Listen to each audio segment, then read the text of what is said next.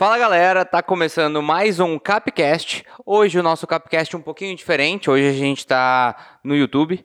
E para começar com esse podcast sobre visitas, como fazer uma visita de impacto, eu queria convidar nossa mesa para se apresentar. E aí pessoal, tudo certo? Meu nome é Júlio, sou gerente de vendas aqui da Cap Imóveis e hoje a gente vai trazer algo bem interessante para o corretor que está querendo saber um pouco mais sobre visita, as formas que a gente pode impactar o cliente numa visita.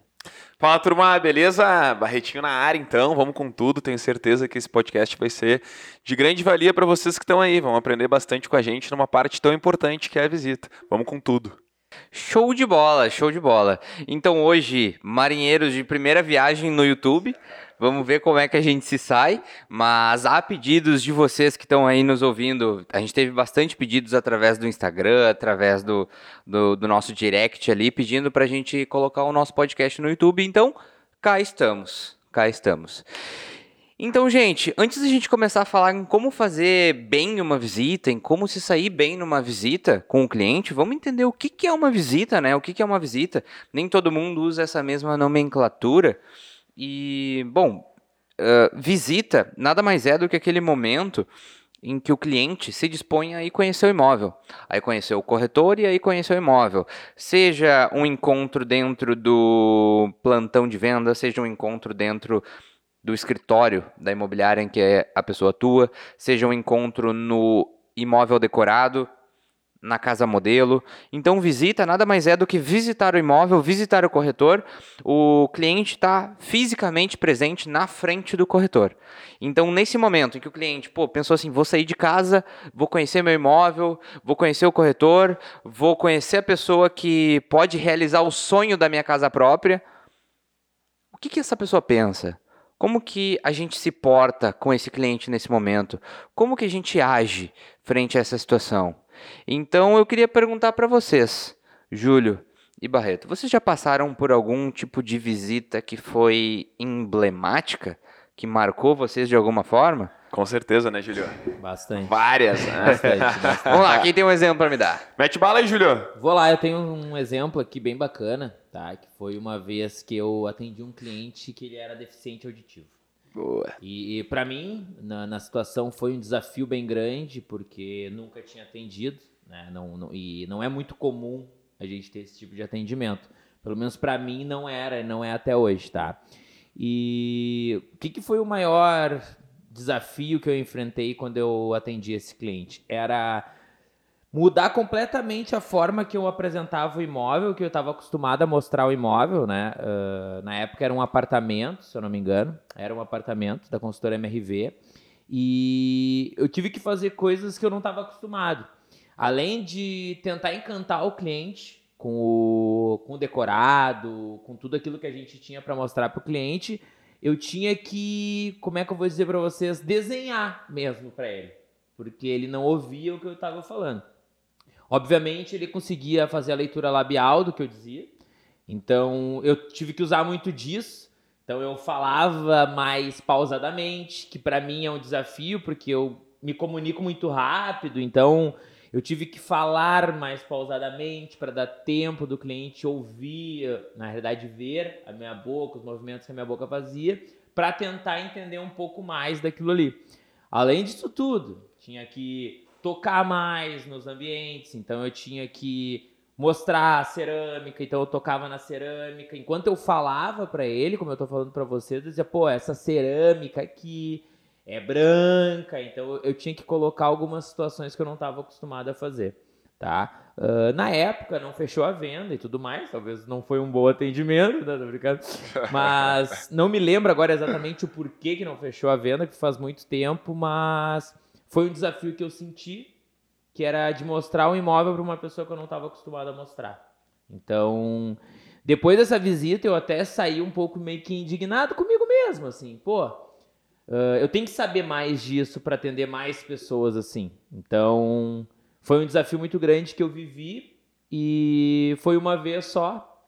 Então, eu não tive outras oportunidades para mostrar, mas me chamou bastante atenção. Cliente para colocar o que também, tu aprendeu nessa visita aí. Para colocar o que eu aprendi. Cara, eu nunca passei por isso. Eu nunca atendi presencialmente um cliente deficiente auditivo. Deve ser muito difícil. Sim, e ele fazia, e ele falava muito bem no WhatsApp, aliás, escrevia, né? Ele escrevia muito bem, tanto que eu não percebi que ele era um deficiente auditivo. Foi meio que de supetão na visita, assim. Na hora, e foi bem, foi bem louco, foi bem engraçado, porque foi, eu estendi a mão pra ele e aí não saiu, ele não falou nada, e eu fiquei assim, vai agora, né? E aí eu comecei a perceber, não, acho que ele é deficiente auditivo. E aí, na mesma hora, naquele momento, eu tive que modificar tudo que eu tinha planejado na minha cabeça e pensar, cara, eu preciso vender um imóvel pra ele agora. Então. E tu se ligou no bah, início? foi- Hã? Logo no início, tu se ligou? Ah, ele Logo não falou início. nada. Não, eu não sabia de nada. Só teve que perceber. Eu tive que perceber, eu não Cara, sabia. é um estado de presença foda, né? Que tu tem que ter na visita. tem Por isso que é ter, importante, ter, né? tem que ter. Então, eu não sabia nada, porque ele, ele descrevia muito bem. Sei. Escrevia nitidamente perfeito no WhatsApp. Então, pra mim, foi uma surpresa a hora que eu cheguei. E no meio da surpresa, eu já tive que me adaptar toda ali da forma que eu sabia que eu podia naquele momento. E, bah, foi um desafio bem grande. Pô, massa. E eu não fechei a venda, então... Que pena. Cara, massa. Eu tive uma visita que eu aprendi bastante. Foi logo no início, quando eu comecei. Que, beleza, me preparei pra visita, fiz, segui o checklist, tudo certinho. Depois acho que a gente vai falar sobre Checklist, o checklist. ó, só pra dar uma palhinha, agora a gente tá no YouTube, a gente pode mostrar, né? Eu trouxe Muito aqui bom. o nosso checklist, preparação de pré-atendimento pra gente falar depois sobre isso, que é uma coisinha que a gente usa dentro dos nossos atendimentos para pro corretor chegar bem preparado. Ele foi desenvolvido ao longo de muita treta dentro de atendimento e a gente preparou esse checklist. Mas conta aí. Isso aí. Cara, o que que acontece? Tava atendendo uma cliente no Whats, conversa fluindo. Maravilha, tinha até conversado com ela por ligação, tudo certo. O cliente me falou que já conhecia o empreendimento e tudo mais. Eu, bah, fechou todas. Ah, estudei o empreendimento. Cara, a princípio eu tinha feito, cumprido todos os requisitos. Tava tudo pronto. Cheguei, apresentei o imóvel, a cliente adorou, gostou do empreendimento e tudo mais lá no finalzinho do empreendimento, ela, eu sempre gosto, né, de quando é bairro planejado, eu gosto de passear pelo bairro com a, com a cliente. E normalmente a gente está acostumado com, eu tô acostumado, estava acostumado na época com imóveis que estão re- começando, então não tem ninguém morando e tudo mais, ninguém está habitando. Nesse empreendimento específico já tinha pessoas morando. E a cliente me perguntou aonde que seria a em qual parte do empreendimento seria o a casa que ela estava vendo. Cara, eu não tinha o, o empreendimento, eu não tinha visto a implantação do empreendimento. Nossa senhora. Aí foi sua dor, meu amigo. Sua dor e eu, caramba, cara, e agora, e agora, e agora? O que, que eu vou fazer? O que, que eu fiz? Eu fui no, no plantão do empreendimento olhar, né? Ver certinho, porque eu tinha o- os números e tal, o- a- eu tinha os números das casas, entende? Fui lá no empreendimento. Qual é, qual é a surpresa que eu tive no empreendimento? Qual? A implantação estava errada no empreendimento. Bah. Acho que chegou, a gente chegou a trocar essa ideia. Verdade. Cara... E tá errada mesmo, né? Tá errado. Bah, tu, teve, tu teve esse problema também? Não, mas eu me liguei. Eu, eu já, tipo assim, teve uma vez, um domingo, um outro, uma- um outro dia eu conto essa história desse plantão que eu fiz. Eu, um domingo, ninguém queria fazer plantão, fui lá e fui fazer o plantão. Sei. E eu me bati pra achar também uma casa dentro da implantação, mas eu, na hora, eu, eu dei outro, outro rumo pra conversa. Sei. Mas agora, tu falando que ela tava errada e aquele dia que, eu- que tu tocou nesse assunto, faz sentido. Faz sentido, ela tá errada mesmo. Irmão, me bati. Eu, putz, e agora? O que, que eu vou fazer? Daí tinha uma pessoa no plantão. E, cara, o que, que acontece, né? Um importan- uma das partes importantes da visita é a gente passar segurança para a pessoa que está ali confiando na gente. E nesse momento, o meu medo era o cliente perder a confiança. Só que teve um detalhezinho que fez total diferença, que foi a pessoa, o plantonista, na hora. Porque eu tava ali olhando, ele não, não a- era uma menina que tava na hora, não lembro o nome dela. E em nenhum momento ela se meteu na ali na no atendimento. Só que eu tava olhando, olhando, e eu, bah, não, só um pouquinho, peraí que eu me perdi. Eu, eu expressei isso, eu falei, eu me perdi na, na implantação. Daí ela olhou assim e falou, pois é, não tem como não se perder, né? Tá errada essa implantação. E eu, como assim e tal? E daí foi bem legal, porque a cliente já veio junto, não, só um pouquinho, vamos entender, bah, pior, tá errado, vamos se achar. Mas, cara, no final das contas, a gente conseguiu ver. Só que qual foi a experiência que eu tive disso? Cara, implantação tem que ver. Tem que ter todos os detalhes na ponta da língua, cara. Tem que ter estudado o empreendimento antes de chegar lá na frente do Tem. cliente, né? Não dá pra aprender o empreendimento junto com o cliente. E eu achei que eu tivesse estudado. Eu achei que tava tudo certo. Só que, pá! Tem coisas que tu só aprende na prática, né? Tem coisas que não tem como tu aprender na teoria. E essa eu aprendi na prática. Com certeza esse erro eu não cometo mais. Aprendeu no terror. No terror, tempo ruim. Terror, no Tempo terror, ruim. Tempo ruim. E pior é que a gente fica desconfortável com o cliente, né? Sim. A gente fica desconfortável com o cliente. Por dois motivos, né? Um, porque a gente, a primeira coisa que o cliente pensa é esse corretor não sabe o que tá fazendo, né? E segundamente, quando tu consegue mostrar para o cliente que a culpa não é tua, o cliente pensa assim, ó, pô, a implantação tá errada. Então, tipo assim, pô, aí Então, a além construtora- do corretor, a construtora também errou. Tipo Daí nos assim, três então, tu já perdeu dois. Já perdeu dois. é Aham. É cara, aí é foda. A gente tem que tratar, a gente tem que levar segurança. É um momento importante. Porque o cliente, ele tá com uma expectativa alta. Pô, ele tá vendo a casa que ele vai morar. Entende? E quando ele faz esse tipo de pergunta, tá, aonde que é a minha casa? E tu não consegue dizer, tu não consegue expressar, sério, é, é terror. É complicado. Aí tu tem que saber manter a calma, tranquilidade e conseguir reverter. Tá, mas e aí, vamos lá. O que, que caracteriza uma visita boa e uma ruim na visão de vocês? Cara, na minha visão, é quando o cliente, ele. Vamos lá, uma visita boa, tá? É quando a gente consegue entender o que o cliente está buscando e avançar para o próximo passo. Só que o próximo passo são dois pontos, tá? O primeiro é a gente avançar para uma documentação ou a gente avançar para resolver o problema que o cliente está sentindo. Porque às vezes a gente faz a visita e não é bem o que o cliente espera. Pelas fotos, não, é isso aí. Mas quando o cliente chega no empreendimento, chega no, no presencial, ele vê, não, mas só um pouquinho. Eu imaginei que poderia ser diferente. Não gostei do bairro, não gostei disso, não gostei, sei lá, da. Não sei explicar, mas sei lá, da vizinhança. Quando vejo tem pessoas morando, ah, não gostei da vizinhança, eu preciso ver outro. Bom, então eu preciso avançar para o próximo passo. Nesse caso, o próximo passo deixa de ser documentação e passa a ser a, a gente escolher um outro empreendimento. Mas para isso, a gente já tem uma carta na manga, né? Não precisa chegar lá preparado, não precisa chegar lá despreparado. Tu já pode ir com o empreendimento em mente, né?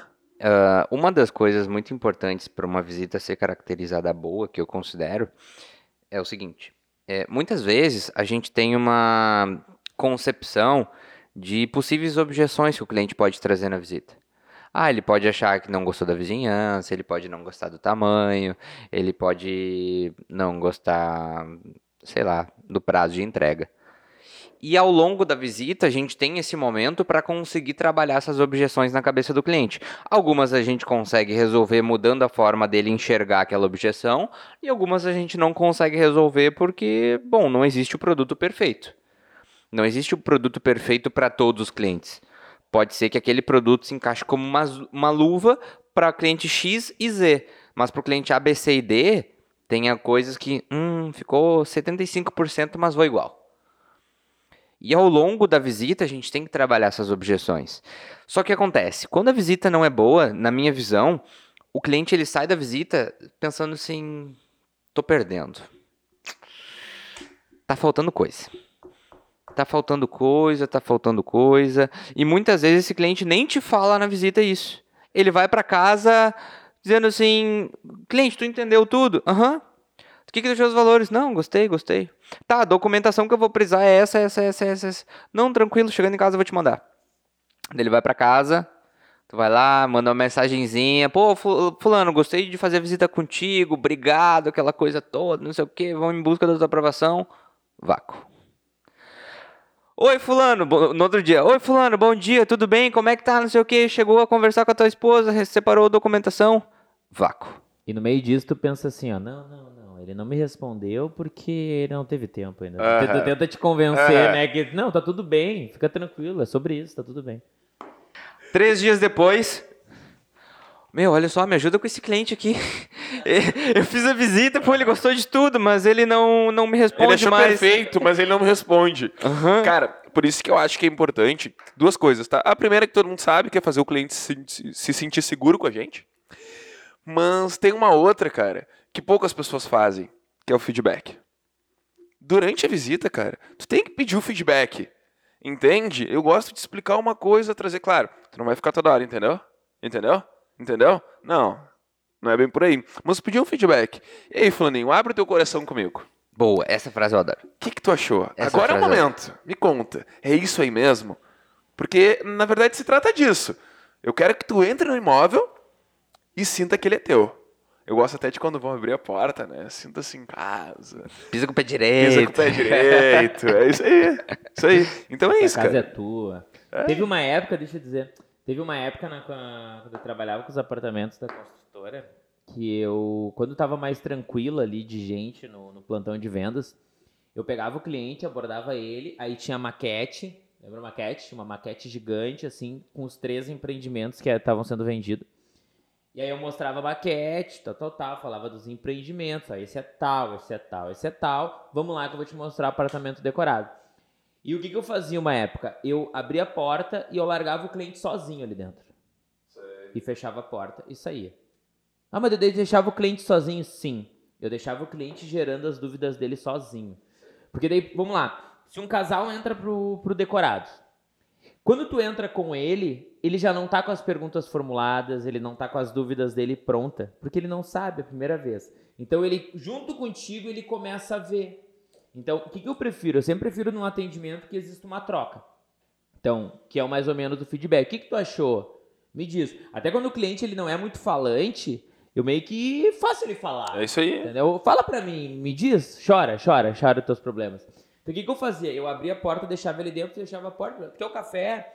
Quando eles queriam, ah, eu vou lá buscar um café pra ti. Aí eu ia lá buscar o café. Alguns diziam, não, não quero nada, não, fica à vontade aqui, eu só vou resolver um negocinho, eu já volto. Eu dava uns cinco minutinhos e voltava. Nisso ele já tinha andado por todo o apartamento, quando eu voltava ele já estava mais pronto para me fazer as dúvidas. E quando ele tem dúvida, fica mais fácil, porque eu dominava o produto. Então, se ele me trouxesse dúvidas, eu conseguia bater todas as objeções do cliente. Então, eu gerava dúvida nele sozinho, ele, ele gerando a própria dúvida. E aí eu entrava na jogada. E aí eu entrava na jogada e eu apresentava o empreendimento e aí eles me faziam as dúvidas. Então, isso foi uma tática que eu usei. Hoje eu não estou usando, né? Mas já usei bastante e funcionou. Funcionou bastante. Boa. Eu deixava ele idealizar a ideia dele de Sei. imóvel, entendeu? Então, Sei. Sabe que isso é legal, né? Porque, vamos lá, ali nesse momento do. No momento que a gente está começando, que a gente está na visita, é o momento que a gente realmente vai conhecer o cliente, né? Porque até então a gente não conhece. sim. Pelo WhatsApp é uma conversa, é uma comunicação muito fria. Então, eu gosto de utilizar esse momento para conhecer mais. E daí entra esse ponto que, que tu comentou. Pô, o cliente chegou na visita. A gente chegou, cara, deixa o cliente à vontade. Não gosto de ser aquele corretor que vai acompanhando o cliente em cada peça. Não, eu deixo ele à vontade. Tá? Primeiro ele anda, depois eu ando junto com ele.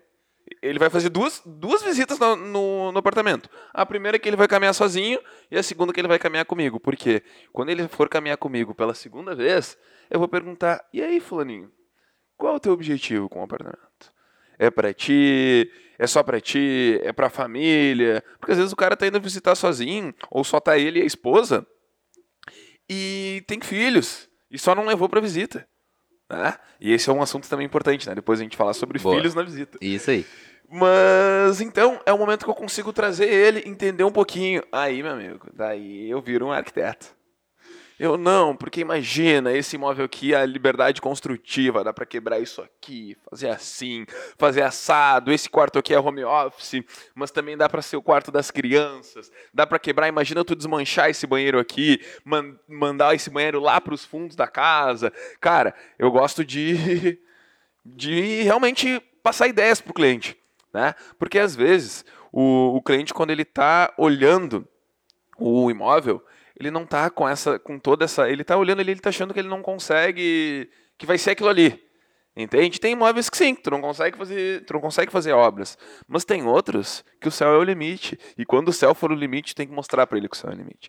Pode ser do jeito que ele quiser. Isso é muito importante. Exatamente. E tem muita gente que está nos ouvindo agora nesse podcast, está nos vendo agora nesse podcast, Boa! que trabalha com construtoras que tu não consegue mexer na estrutura da obra, porque são parede autoportante, porque é parede estrutural. A parede faz parte da estrutura da construção daquele imóvel. Então tu não consegue quebrar um banheiro, tu não consegue quebrar a parede de um dormitório. E nesses pontos, nesses imóveis, tu tem que saber vender esses pontos como uma coisa positiva também.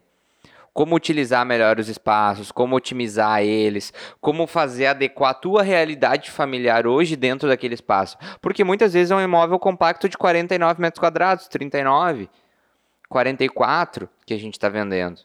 Para um casal com dois filhos e um cachorro. Acontece muito, acontece muito. Então, primeiro, saber se pode quebrar ou não pode quebrar, que tipo de estrutura é daquele imóvel. É conhecer, É né? É Conhecer conhecer o imóvel. tá do É, imóvel. é estudar o que tu está vendendo. Pô, tu está vendendo um imóvel. Então, responsabilidade de quem está vendendo um imóvel. Pô, se tu te julga corretor de imóveis, tu fez o teu juramento ao Cresci ou Cresce em alguns estados. Então, honra esse juramento. E mesmo nesses casos onde tu não consegue mexer no imóvel, tu tem várias formas de fazer telas mentais com o cliente. Total. Seja num móvel, pergunta, eu já perguntei para o cliente, por exemplo, às vezes o cliente entra num decorado e o decorado está pronto. Mas, por exemplo, eu já entrei em decorado onde eu não teria um decorado igual aquele, por exemplo. Eu não decoraria a minha casa daquela forma. Também eu já. usaria aquele tipo de móveis. Então, o que, que é uma coisa muito legal da gente usar com o cliente? Eh, Pergunta para ele. Pô, se esse, se esse sofá fosse teu, assim, que, que sofá tu colocaria? Que cor de sofá tu colocaria? Traz ele pra imagem. Traz ele Traz pra ele, imagem. aham. Pra ele entender, ah, pá, um sofá. Qual sofá que eu colocaria? Pô, eu colocaria um sofá preto.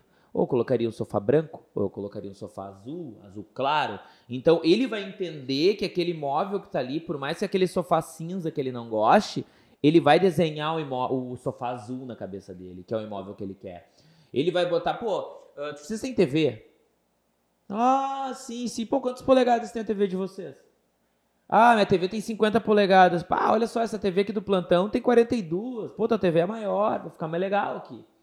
Entendeu? Pô, já entrei decorado onde a geladeira era uma geladeira simples, branquinha, duplex. Perguntei, pô, tu tem vontade de ter uma geladeira de alumínio, uma geladeira prateada? Ah, tenho vontade. Pô, pode botar Com aço escovado. Aço escovado. Então tu pode. Tem Ô, várias vendia outras- geladeira. Vendia geladeira pra caralho. Isso aí, isso aí vendia geladeira. Claro. Olha só esse aço claro. escovado aqui dessa, Claro. dessa Brastemp.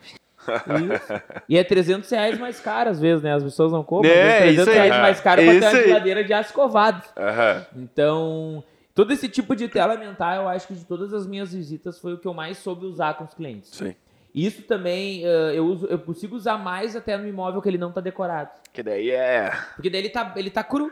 Sim. Então, por exemplo, tem uma construtora nossa que ela entrega o apartamento modelo que ela, que ela oferece para nós apresentar para o cliente, ele é vazio, tá? Então, ele é cru, cru, não tem nada. Vamos falar o nome da construtora, dá, né? Da construtora Tenda, pode, né? Pode. Então tá, já Eu falei posso mesmo, falar o né? nome da construtora tenda? Aham. Então, a, a construtora Tenda, ela entrega o apartamento, pelo menos aqui no, no sul, na região metropolitana, ela tem um apartamento cru pra gente visitar, que é o apartamento que o cliente recebe, sem piso, só com piso nas áreas frias. Então, eu vejo muito corretor falar assim, pô, mas vou levar o apartamento não tem nada, pô, vou levar o cliente lá, o apartamento não tem nada dentro. Mas é o apartamento que o cliente recebe. Isso aí. Aí agora, cabe ao corretor levar o cliente lá e fazer o cliente entender que aquele apartamento pode ficar bacana Sim. tá? Por exemplo, eh, teve um corretor nosso que ele foi mostrar o apartamento que eu falei pra ele assim, ó, tu tá com um tour virtual aí? Não, não tô com tour virtual. Então baixa o tour virtual no celular, pega as fotos que a gente tem dos apartamentos modelos decorados do Brasil e leva junto. Chega na sala, pô, tá vendo essa janela aqui? Isso aqui tu pode botar uma cortina. Pô, põe uma cortina na janela. Pô, que cor tu gosta de cortina? Aí o cliente Sim. ah, sei lá, cortina clara. Pô, bota a cortina Pô, clara. olha que coincidência, o decorado que a gente tem como exemplo tem uma cortina clara. Olha que legal que Isso. ficou. Aham. Entendeu? Ah, aqui, aqui tá sem piso. Faz o cliente entender. Pô, tá no piso bruto aqui, mas que piso tu gosta? Que piso tu gosta? Isso aí. Quer botar um porcelanato aqui? Tu pode, ele tá livre. Tenta vender sempre as características do imóvel quando tu tá apresentando o imóvel. Aí não, não, não falando né, de vantagem, né? Vamos falar de benefício, aliás. Vamos falar de característica. Porque tu tá mostrando o apartamento modelo, tu tem que vender a característica daquele imóvel. É isso aí. Entendeu? Então, qual é a característica desse imóvel? Pô, ele veio piso cru, tu pode botar um laminado, tu pode botar um porcelanato. Sabe o que é um... Ah, às vezes o cliente não sabe o que é um porcelanato, Aham. nunca teve essa, esse acesso a isso. E aí tu mostra pra ele numa foto, pô, esse aqui é um porcelanato. Imagina esse apartamento. Então, assim, ó, tem como tu vender o imóvel usando a tela mental. Então, uma das coisas que eu usei muito em todas as minhas visitas, eu uso até hoje, é a tela mental. É fazer o cliente se enxergar dentro daquele imóvel. É isso aí. E além de se enxergar, se enxergar no imóvel que ele quer, É isso aí. entendeu? Com os móveis que ele quer. Então, isso, é- isso para mim eu acho mais importante pra te conseguir visualizar visita. Até porque quem não fizer isso já perdeu. Já perdeu. Porque, vamos lá, tu acha que o Perdeu cliente tá mim, indo... né? É, tu acha que o cliente tá indo visitar sem fazer tela mental... Cara, essa pessoa muitas vezes já tem TV, a não ser que é uma pessoa que tá saindo da casa dos pais, mas mesmo assim, ela já tá imaginando como é que vai ser a cozinha dela. tenho uma saída pra isso aí. Qual? Uma vez eu tava conversando com o cliente, você da corretora tava negociando a proposta com o cliente, e aí eu vi ela negociando com o cliente, eu pensei assim, um casalzinho novo. Você sabe, esse casalzinho acho uns 19, 18 anos. Um casalzinho novo, né? Você, hum, casalzinho novo quer comprar AP pra quê? Quer morar sozinho. É isso aí. Sabe o que, que o casal novo quer no apartamento da casa dos pais.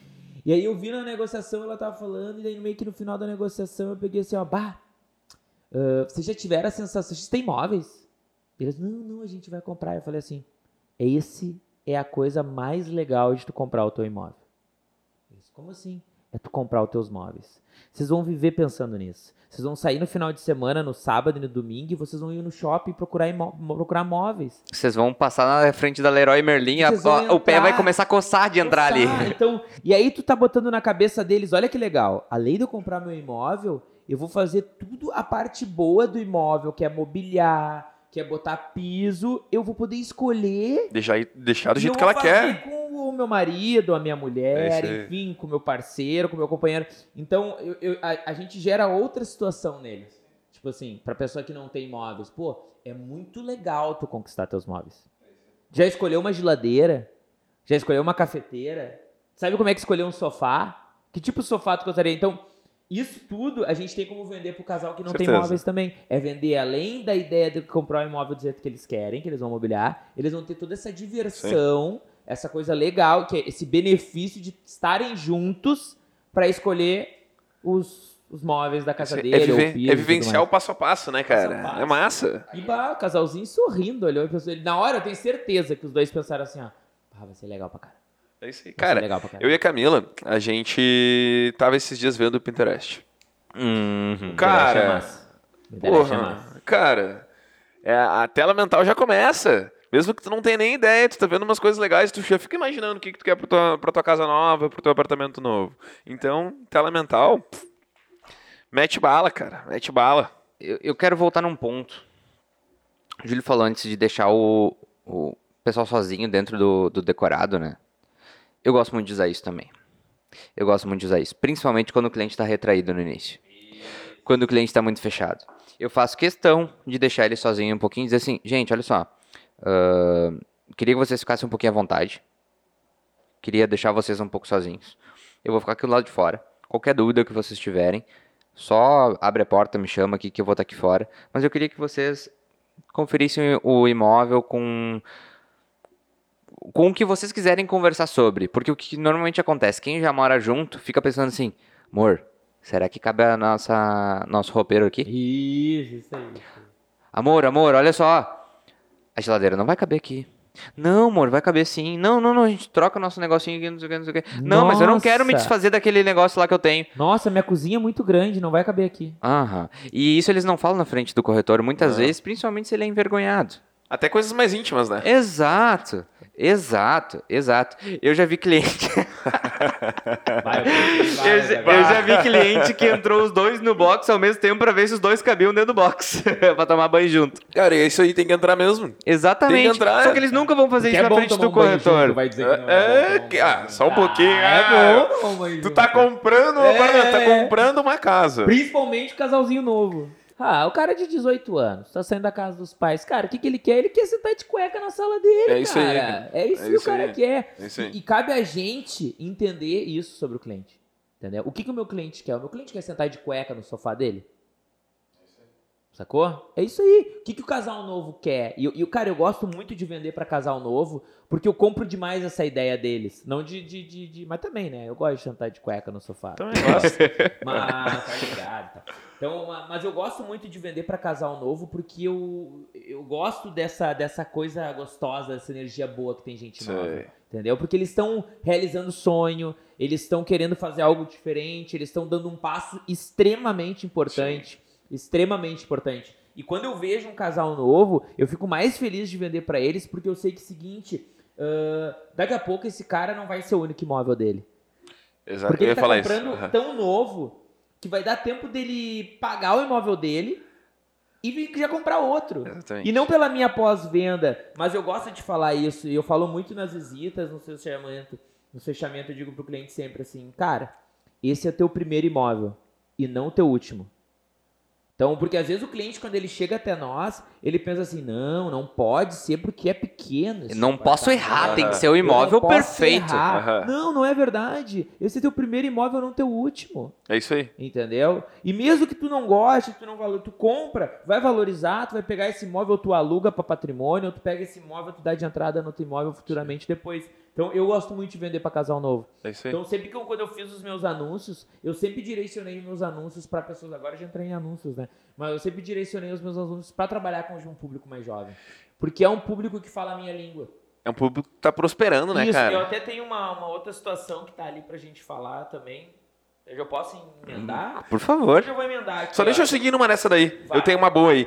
Cara, eu também gosto de trabalhar com pessoas novas. Entende? Atender clientes novos. Por quê? É que o Júlio falou. É um cliente que está começando a vida, né? E é o cliente que já está comprando. Eu sempre gosto de trazer para eles, no início, quando eu estou atendendo eles. Cara, imagina que dentro de 10 anos, vocês vão ter um patrimônio de 200 mil reais, 250 mil reais.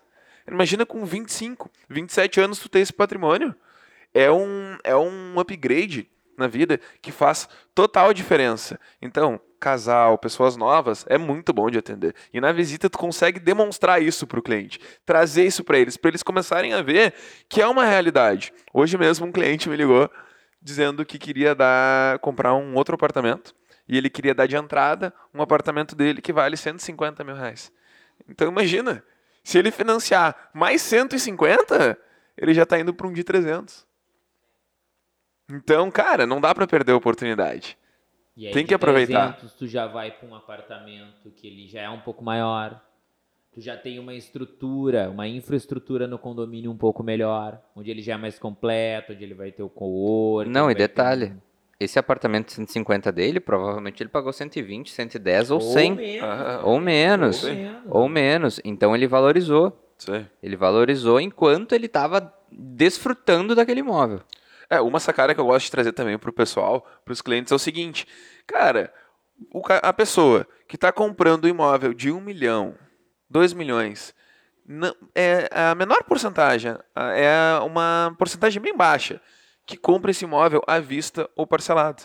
Normalmente, essa, desculpa, compra esse imóvel à vista, porque normalmente está entrando com um bem na jogada. Então é uma escadinha. Tu começa no imóvel mais barato para ir chegando no mais alto. Então, um casal que está começando, início da vida e está comprando, é a oportunidade de construir um patrimônio, e um mega de um patrimônio. Agora eu tô outra vez. Vamos lá. Até falando para entrar nessa, nessa situação de nada, mas quem está ouvindo e gosta de trabalhar com um público um pouco mais velho também, show de bola. É mais é a questão de afinidade. Porque eu vou contar uma história que aconteceu comigo uma vez. Eu tô, tenho tatuagem no braço e tal. Ah, garoto tatuado. Não, não é. Mas, então eu, eu tenho tatuagem no braço, na parte de cima do braço e tudo mais. Então, uma coisa que aconteceu comigo, eu fui atender, não por ser pessoas mais velhas, deixando claro, mas uma vez eu me senti um pouco incomodado com essa situação. Então, tu não gostou de o cara que tinha tatuagem, Júlio? Não, eu gostei, eu adoro quem tem tatuagem. me identifico full. Agora, uh, eu fui atender uma vez um cliente para mostrar uma casa num condomínio ali em, na região metropolitana de Porto Alegre. E, cara, fui ali com todo o meu conhecimento que eu tenho, dominava o imóvel que eu vendendo, estava vendendo. Então, não tem ninguém que domine mais aquele imóvel que eu, até pela quantidade que eu vendi. Então, eu cheguei para oferecer o imóvel para a pessoa e era um casal, tinha mais um filho junto. Eu não sei se eles eram da igreja, não sei exatamente, É, posso estar até achando que sim e não ser, mas eu me senti muito incomodado, porque eu mostrei o apartamento, o apartamento não, mostrei a casa para eles, falei todas as características da casa, fiz tela mental, fiz tudo, tudo que a gente tem que fazer numa visita. E a única coisa que importava para aquele casal, que eles não tiravam os olhos, era da minha tatuagem. Então, eu me senti muito incomodado com isso. E quando eu. Eu não sei se é porque eles eram mais velhos, ou simplesmente que eles não gostavam, ou porque minha tatuagem era muito bonita. Eu realmente não sei. Mas eu me senti incomodado com aquilo ali. Porque eu sei muito do que eu faço. Eu sou muito bom no que eu faço, graças a Deus e a mim. E as pessoas, a única coisa que eles se importavam foi com a minha tatuagem do braço. E foi uma situação bem ruim, bem chata. Tanto que chegou num momento que eu não estava aguentando mais. E eu pensei na minha cabeça assim, cara, não, não, eu não tô precisando tanto assim. Eu não tô, não tô, sou maior que isso. Não é minha tatuagem no braço que vai influenciar numa venda. E eu terminei com a venda. Falei para eles assim, olha, agradeço vocês aí, tudo mais. E cara, eu estava cumprimentando eles para dar tchau, e eles me cumprimentaram olhando para minha tatuagem. e eu me senti extremamente incomodado com aquilo. Sei. Então, talvez por ser pessoas mais velhas, não sei exatamente porquê, mas uh, por isso que eu prefiro trabalhar então com um público mais jovem, porque eu acredito que o público mais novo, daqui a pouco um cara mais novo que tem uma tatuagem, ele vai Sei. se identificar mais comigo. Então, esse público mais jovem, ele tá mais aberto a coisas diferentes. Então, Sim. eu gosto muito de trabalhar com gente jovem por causa disso. Isso me influenciou negativamente, assim, da Sei. tatuagem. Por momentos, por momentos, assim, poucos, rasos, eu penso assim, bah, meu, por que que eu tatuei meu braço, sabe? Sei. E eu pensei, pô, por que, que eu tatuei meu braço? E aí eu entrei no carro pra ir embora e, e indo embora e tentando me convencer, cara, não, nada a ver. É isso aí, mano. Mas aí, o meu subconsciente, a minha cabeça me dizia assim, por que, que eu tatuei meu braço? Quem perdeu foram eles. Aí, aí isso, e aí vinha, por exemplo, na minha, na minha cabeça, o que a minha mãe falava, o que meu pai me falava, sabe? Tipo assim, não tatua o braço, não tatua o braço, Sei. sabe? Aqu- Aquelas coisas antigas. E eu, até foi a Vitória, minha esposa, ela falou assim, ó, olha, azar, azar. Se eles não gostaram da tua tatuagem, o problema é deles. É isso aí. Entendeu? Tu é um bom corretor, tu sabe do teu trabalho, então se eles não gostaram da tua tatuagem, o problema é deles. Eles não precisam, não precisa vender pra eles. Então, são coisas que acontecem na visita que daqui a pouco eu não tive o que fazer no momento, mas me pegou bastante. E eu tenho uma pergunta para fazer. Vai. Nesse ponto, o que, que é mais interessante? A gente se adequar ao cliente ou a gente adequar o cliente a gente? Só pra, só pra, só pra um, já respondendo a tua pergunta, eh, tava muito quente no dia até. Por isso que eu, eu não, não, não fui nem de camisa feia. Eu não costumo ir. Então, tanto que eu tô aqui, eu não, não me importo com isso, mas eh, eu fui de camisa curta, porque tava calor eu pensei pra que o Júlio ia caramba, assim, não, é, eu não costumo usar camisa, tanto que eu tô aqui, não... Não, eu usei camisa aqui. Não, então, mas era um dia bem calor e eu tive que ir de camisa curta. Mas Sei. eu também não sabia que era isso aí. Ah, cara, respondendo a tua pergunta então, tá? Eu acho que depende. Entende? Não, eu acho que não se trata de uma ciência exata. Porque vamos lá, tem coisas que estão dentro do nosso controle, tem coisas que não estão dentro do nosso controle. Por causa da tatuagem, cara, azar do cliente, ele perdeu o melhor atendimento que ele poderia ter. É isso. Agora, tem situações que eu consigo me adaptar. Entende? Porque, vamos lá, a gente está tá aberto para atender vários tipos de cultura, vários tipos de pessoa. Então a gente vai ah, se debater, a gente vai encontrar pessoas que não vão entender certa, certas coisas. Só que o que está dentro do meu controle, eu consigo ajustar para o cliente. Vamos lá, um exemplo disso, tá? É, é, é a nossa vestimenta, nossa roupa. Cara, que nem eu falo, eu, que nem eu falo pro pessoal, o nosso atendimento, ele começa muito antes do cliente chegar até nós. Quando o cliente ele desceu do carro e a gente está na porta do, do plantão esperando ele, a gente já está sendo observado. Então, cara, custa tu botar uma roupinha antes aí? Roupinha de domingo, roupinha de domingo. Custa tu te arrumar um pouquinho? Sabe, tu botar uma calça jeans?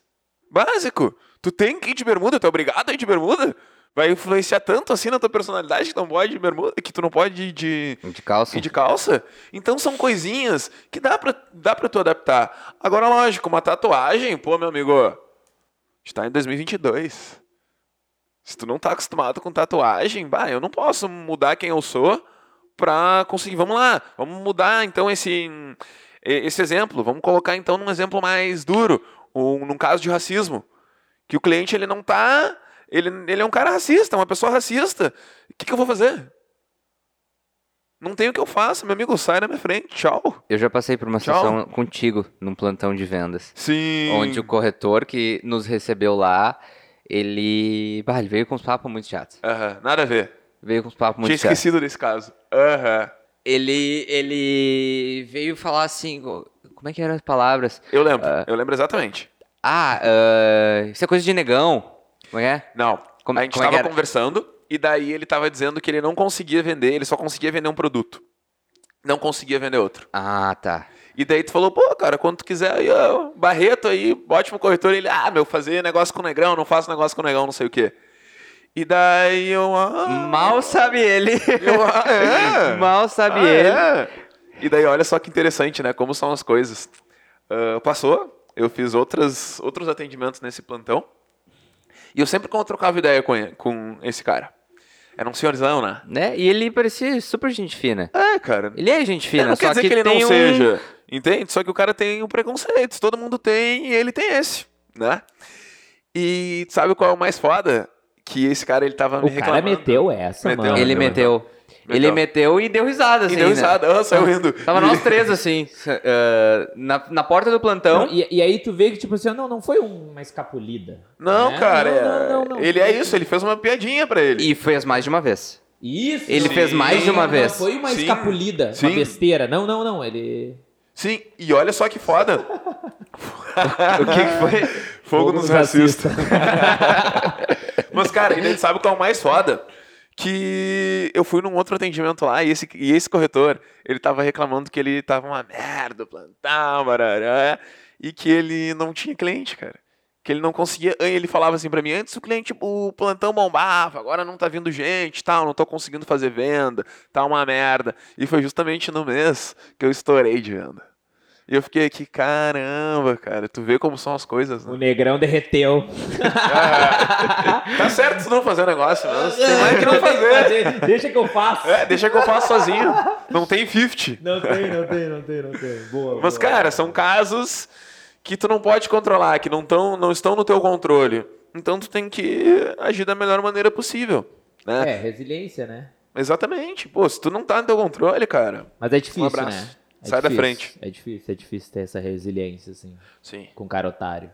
É, cara. difícil. É, difícil. é, Não, é. pô, É verdade. Te irrita, lógico. otário, mano. Cara Com otário. certeza. É difícil ter essa paciência com cara otário. Com certeza. É muita resiliência. Eu não sei se eu teria. Então, Sei. então é muita resiliência. Com certeza. Ah, eu, vou, eu tenho uma perguntinha, então. Mete bala. Pode ser pra ti? Claro. Mas me diz aí, então, Barreto, pra ti. Como que é... Como que tu te prepara pra uma visita? Como que eu me preparo? Vamos lá, cara. Primeira coisa, de arrancada. De arrancada, eu leio toda a conversa. Desde o início. A conversa ali no Whats e tal. Toda a conversa. E é engraçado, né? Que ah, agora eu vou vender ouro. Eu. Vai o quê? O ouro. Vai, vem. Cara, eu tenho um caderno que eu anoto todos os clientes. Nesse caderno, esse caderno, ele é tipo uma agenda que ele foi feito para clientes e empreendimentos. Então ali vai ter todos os empreendimentos que eu já me preparei para visita, porque eu primeiro eu me preparo para o cliente. O que, que o cliente está buscando? Qual o perfil do cliente? E daí depois eu preparo, se eu não tenho ainda desse empreendimento, eu preparo do empreendimento. Então, cara, eu vou lá para o memorial descritivo, eu abro o material do empreendimento e coloco tudo. Tudo que eu achar importante, tudo que eu pensar assim. Sempre me coloco na posição, pai, se eu tivesse indo visitar esse empreendimento, o que eu ia querer saber? Então, eu vou pensando, tá, mas e se eu fosse mais técnico diante disso? Vou anotando, anotando, anotando, anotando. Com isso, eu já passo a estudar o empreendimento. Daí, depois do empreendimento, né, começo a estudar o perfil do cliente, né, simulação. No perfil do cliente, quando eu começo a estudar o perfil do cliente, eu já consigo entender ah, o empreendimento, o que, que o empreendimento que eu estou mostrando para ele, que eu estou visitando, pode atender, e já consigo pensar em outros empreendimentos para caso aconteça do cliente não gostar. Simulação, ficha de atendimento. Né? Penso, ah, será que essa pessoa é casada? Será que essa pessoa não é? Porque se ela for casada, junta renda. Se não for, dá para usar a renda de cada um. Qual é a melhor renda? Entende? São maneiras que eu vou me preparando. Basicamente é isso, é estudar o perfil do cliente e estudar o empreendimento. O empreendimento para se adequar ao cliente e estudar o cliente para ver se esse, o, o que, que esse produto encaixa e se eu tenho algum outro produto que possa encaixar e se também. o casal tiver renda e gostar, vende um pra cada um. Gol. É isso aí. É um para cada um. Mora num É e aluga aí, outro. gol. É isso Gol. mora num, aluga outra. Essa eu já usei. Ah, massa. Ah, Cara, o que, que eu sempre usei, assim, de preparação para visita? Eu já me preparo para visita antes mesmo de lançar o empreendimento. Então, esse é, um- esse é um diferencial que eu tive para mim, assim. Eu, eu sempre...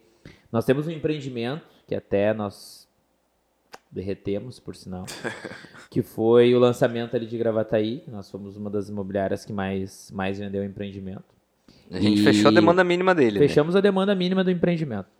Então, E, antes de e nessa lançar... mesma época a gente teve dois. Isso aí. Em Novo Hamburgo a gente teve outro, que a gente Aham. derreteu também. Isso mesmo. Então, assim, ó, antes, quando eles falaram que a consultora me deu os gatilhos que iam lançar um empreendimento na cidade, ah, eu comecei a pensar aonde. Porque eu sou meio curioso, né? Então eu já comecei a pensar onde, eu já fui pro mapa, eu já tentei tirar a informação mais da construtora, eles ficam se escondendo da informação, foi, foi, foi, meus caminhos eu consegui onde é que era o empreendimento. E a primeira coisa que eu fiz quando eu descobri que era um empreendimento, vou fazer o seguinte, eu vou lá. Eu vou lá. Eu peguei o carro, cheguei lá no empreendimento, antes de todo mundo, eu botei o pé no barro, eu vi onde é o mirante. Antes de todo mundo saber onde era o mirante, eu já tinha ido lá e ver o mirante. Então, eu sempre me preparo para visita antes disso. Então, para mim a preparação para visita é conhecer demais o empreendimento. Conhecer demais o empreendimento, é saber onde ele vai ser localizado. Ah, então, para minha visita, a preparação para minha visita, ela começa antes, quando o empreendimento está na planta. Lógico, se peguei um empreendimento não estando na planta, eu sempre me preparo para visita indo muito no empreendimento. Então, eu, eu vivo demais o empreendimento que eu quero vender. E eu sempre fui um cara que eu sempre dei foco em empreendimento. Eu escolho o empreendimento para trabalhar. Lógico que eu vendo outros também, mas eu, eu sempre escolhi o empreendimento que eu queria trabalhar e eu foquei demais nele. Né? Então, na época que a gente lançou ali, a MRV lançou em Canoas, foi o lançamento ali, Ametista, Ágata, Onix, eu vivi demais aquilo ali. Né? Eu vivia todo final de semana aquilo ali. Era sábado, era domingo, era feriado, eu tava dentro do plantão, tava na frente da obra. Eu pegava o carro final de semana com meu filho no banco de trás e eu passava na frente onde ia ser a obra. Então, eu vivi sempre o empreendimento antes dele acontecer e durante. Então, para mim, a maior preparação para visita é tu visitar. É tu ir o tempo todo lá conhecer o imóvel. O tempo todo. Isso é uma coisa que se usa muito pro imóvel usado, pro imóvel alto padrão, que é tu ir conhecer o imóvel antes de tu apresentar para o cliente. E às vezes muitos corretores eles não fazem isso. Eles têm um produto na prateleira, né? Por exemplo, ó, o corretor é lá de Porto Alegre e o imóvel é aqui em São Leopoldo. Mais cedo ou mais tarde, tu vai ter que vender o imóvel de São Leopoldo, porque vai surgir um cliente de São Leopoldo. E tu tá preparado para vender o imóvel de São Leopoldo ou tu vai deixar para te preparar na hora que tu tiver o cliente no WhatsApp? Porque se tu tiver que te preparar na hora que tu falou com o cliente no WhatsApp, tu já perdeu. Talvez tu não vá nem lembrar desse empreendimento. Não vai lembrar. Não tá na ponta da língua. Então, Tu não fala coisa- com propriedade como local Nenhuma. do empreendimento. Então, uma das coisas que a gente faz aqui, que é fazer os tours no empreendimento, é pegar a van e levar os corretores em todos os empreendimentos para conhecer os empreendimentos foco, porque é algo de extrema importância. Entendeu? Tu saber falar para o teu cliente no WhatsApp aonde entra no bairro, onde é a entrada do empreendimento, entendeu? Para onde que fica a vista do empreendimento. Pô, mas se eu, se eu abrir a minha janela, ele, do, ele fica virado para onde? O que, que eu vou ver quando eu abrir a minha janela?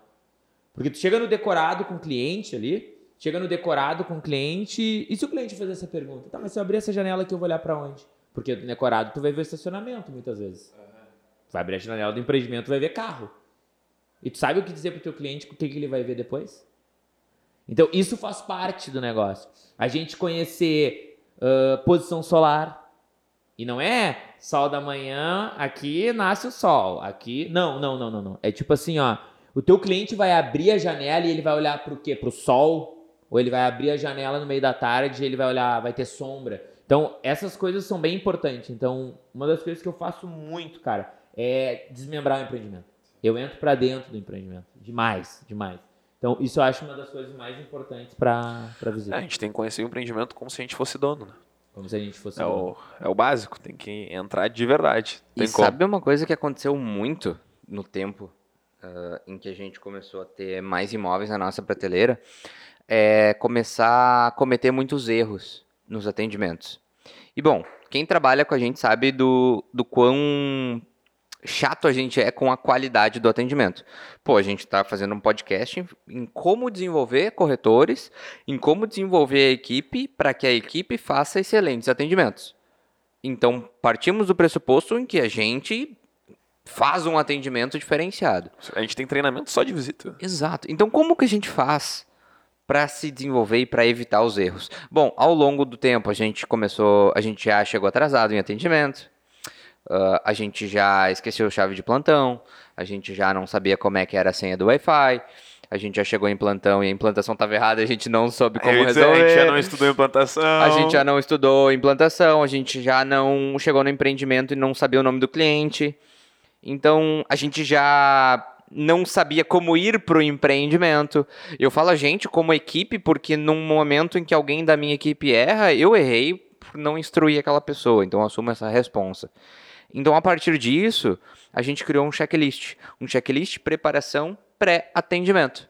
Que é esse checklist que eu falei aqui antes de tanto a gente errar e cometer cagada em atendimento, a gente criou esse checklist. Que ele fala algumas coisinhas básicas pra gente não cometer esses erros, pra gente chegar preparado pro atendimento.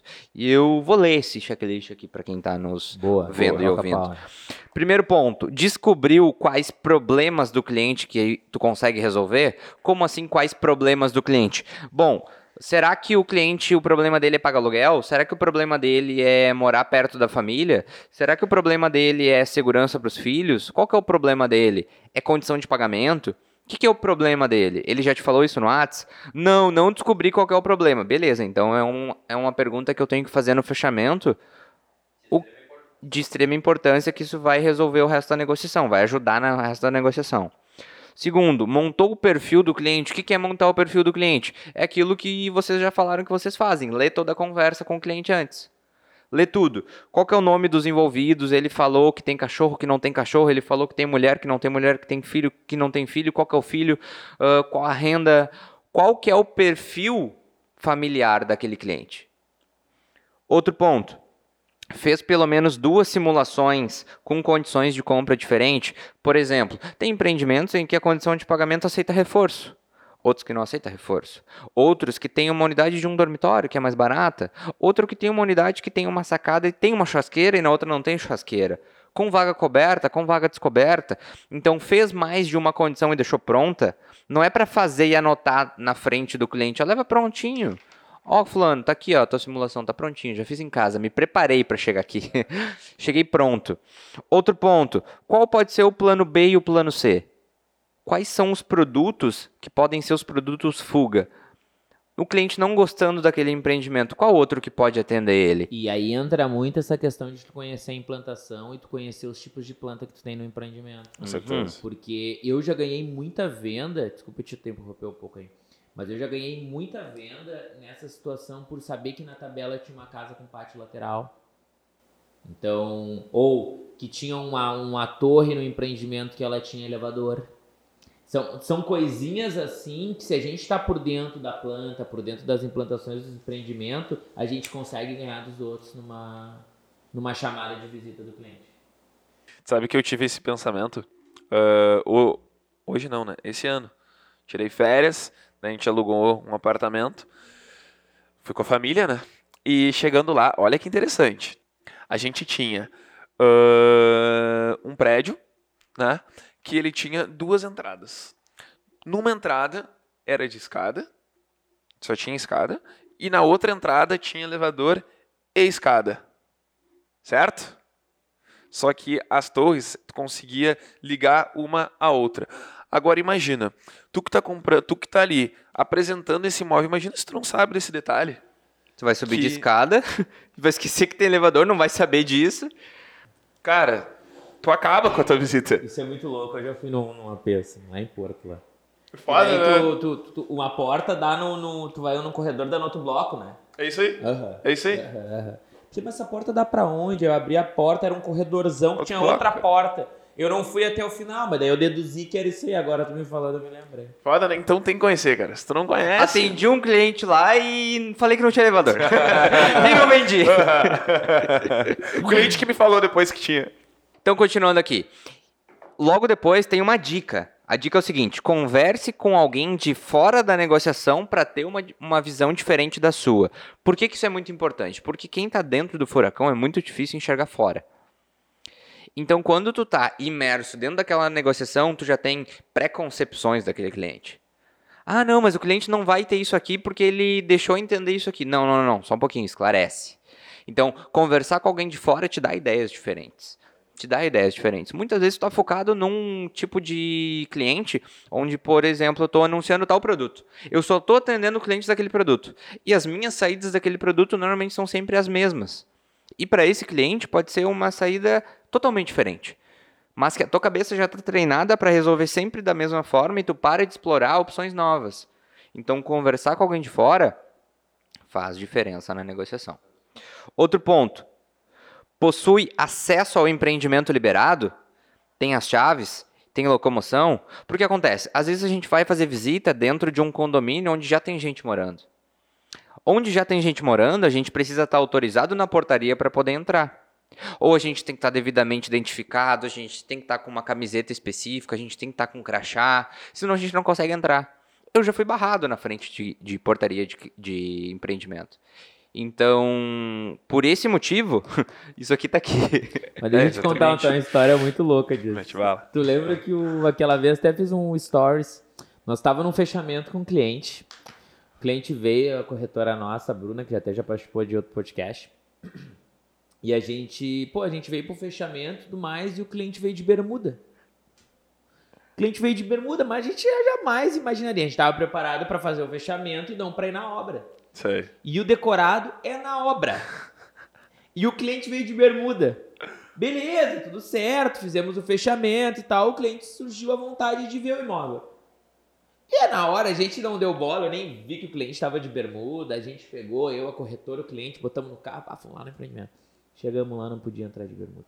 Nossa. Bah, e o cliente ali. Eu olhei pro cliente. O cliente me olhou. A gente viu que a gente tinha o mesmo porte. E a gente se olhou e disse assim, ó. Ele me olhou e falou assim: Tu te incomoda? Eu falei assim: Ó, eu me incomodo se tu não entrar pro meu decorado. Aí Deu uma assim, causa ó, pra ele.